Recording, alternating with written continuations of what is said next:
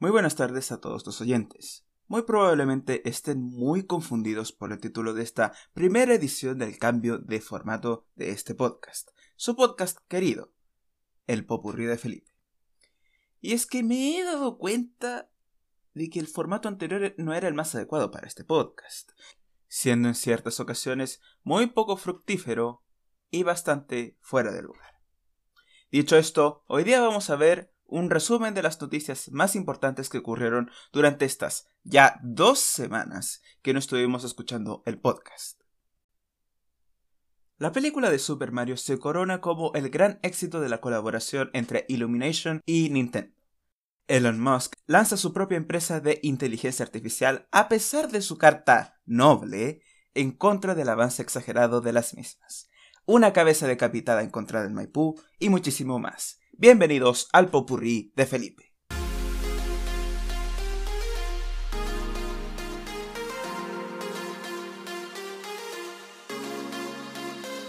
En Chile y el mundo. El presidente de Brasil, Lula da Silva, ha afirmado que Rusia está agrediendo a Ucrania, pero que Zelensky no está haciendo muchos esfuerzos para terminar la guerra insistiendo en que, junto a China y los Emiratos Árabes Unidos, se debe conseguir la paz. Rarísimo. Luego, a nivel local, el retail La Polar ha hecho declaraciones acerca de las acusaciones sobre las ropas falsificadas, afirmando que se querellarán con los proveedores de estas. Creo que es bastante irrelevante lo que se ha dicho, siendo que ya era como un secreto a voces, pero Pasando a otras noticias internacionales, el presidente de Francia, Emmanuel Macron, dijo públicamente que está interesado en un nuevo pacto social. Esto después de que la medida de retrasar la edad de jubilación fuese tan criticada, inclusive dando pie a que el rey Carlos III del Reino Unido no visitase Francia debido a los disturbios. Considero bastante poco habitual que alguien llame a un nuevo pacto social siendo tan eh, poco factible, pero veamos qué pasa.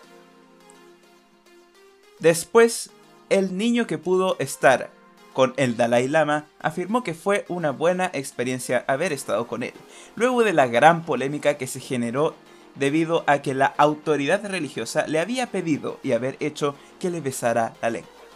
Considero en verdad de que esta polémica eh, ya, ya se ha discutido bastante y por lo que creo que casi todos nosotros estamos de acuerdo en que no se puede relativizar la pedofilia. Y por último, el llamado profesor del torniquete, Roberto Campos Beis, fue detenido después de rayar una iglesia. Ante la situación, el gobernador de la región metropolitana, Claudio Rego, afirmó que debe haber una ley seria para que el deterioro del patrimonio público no sea la norma en diferentes sectores culturales.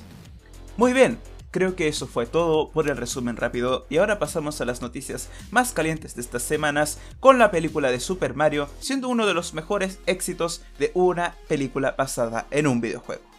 Según varios medios dedicados a la industria, la película estaría recaudando en lo que lleva de estreno más de 700 millones de dólares, y para que se den una idea, la película de Sonic recaudó poco menos de 320 millones, o al menos ese es el dato oficial. Además de los titulares ridículos que siempre van a haber sobre pseudo polémicas sobre si a alguien no gustándole o querer censurar la película, la película ha sido todo un éxito en taquilla. Y la crítica, a pesar de ser la que más se ha quejado en cierto modo, el público en general la ha recibido con buenos ojos. Yo me vi la película con mis amigos y he de decir de que fue una muy buena película para lo que es en realidad, para reír y cada tanto decir, ah, esa referencia me la sé. Pero más allá de eso, considero que la historia ha estado bien, solamente como para el videojuego, que no es un juego que tenga tanta trama en realidad.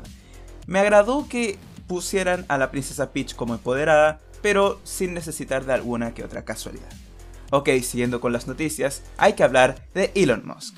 De acuerdo con el medio Shataka, el magnate estadounidense ya habría creado su propia empresa de inteligencia artificial llamada XAI, XAI, y está dispuesto a, a competir de tú a tú con los grandes unicornios del sector, como Amazon, Facebook, Google y por supuesto OpenAI con su IA ChatGPT.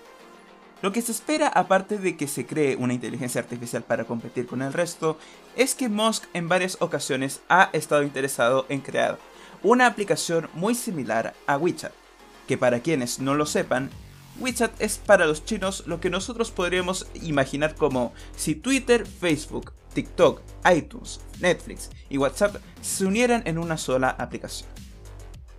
Sinceramente considero que este sueño de un WeChat occidental no es necesariamente malo, pero poco plausible. Y para cerrar el podcast, la última noticia. La cabeza de un padrastro en Maipú, que sabemos hasta el momento. Según el medio 24 horas, el hijastro de David Cornejo decidió asesinarlo, dejando sus restos en bolsas de basura. La policía de investigaciones habría hecho trabajos que pudieron dar cuenta de lo sucedido y así capturando al asesino del hombre de 61 años. Una noticia que conmocionó a bastantes partes de la población acá en Chile.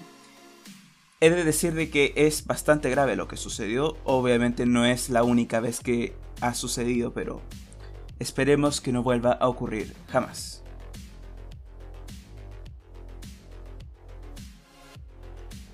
Espero que les haya gustado este nuevo formato de podcast. Si les ha gustado, sigan el podcast en su plataforma de audio preferida para no perderse de los nuevos episodios. A su vez, no olviden seguirme en Instagram para ver las últimas novedades de mi vida, opiniones que nadie pidió y por supuesto muchísimos memes. Arroba p h i l i p e l a c o u r -T. Por mí, eso ha sido todo. Muchísimo éxito y nos vemos en otro episodio.